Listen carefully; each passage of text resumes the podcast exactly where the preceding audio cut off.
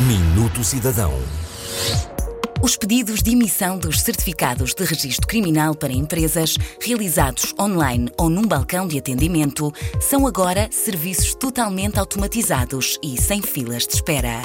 Até agora, os representantes legais das empresas tinham de apresentar a certidão permanente do registro comercial e o respectivo código de acesso ou, ainda em alternativa, outra prova documental.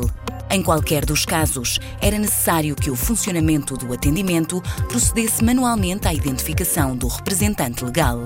A partir de agora, os representantes legais já podem obter os certificados das empresas de forma automática e imediata através do portal do Registro Criminal Online ou no ato da apresentação do pedido quando o efetuem presencialmente em qualquer balcão.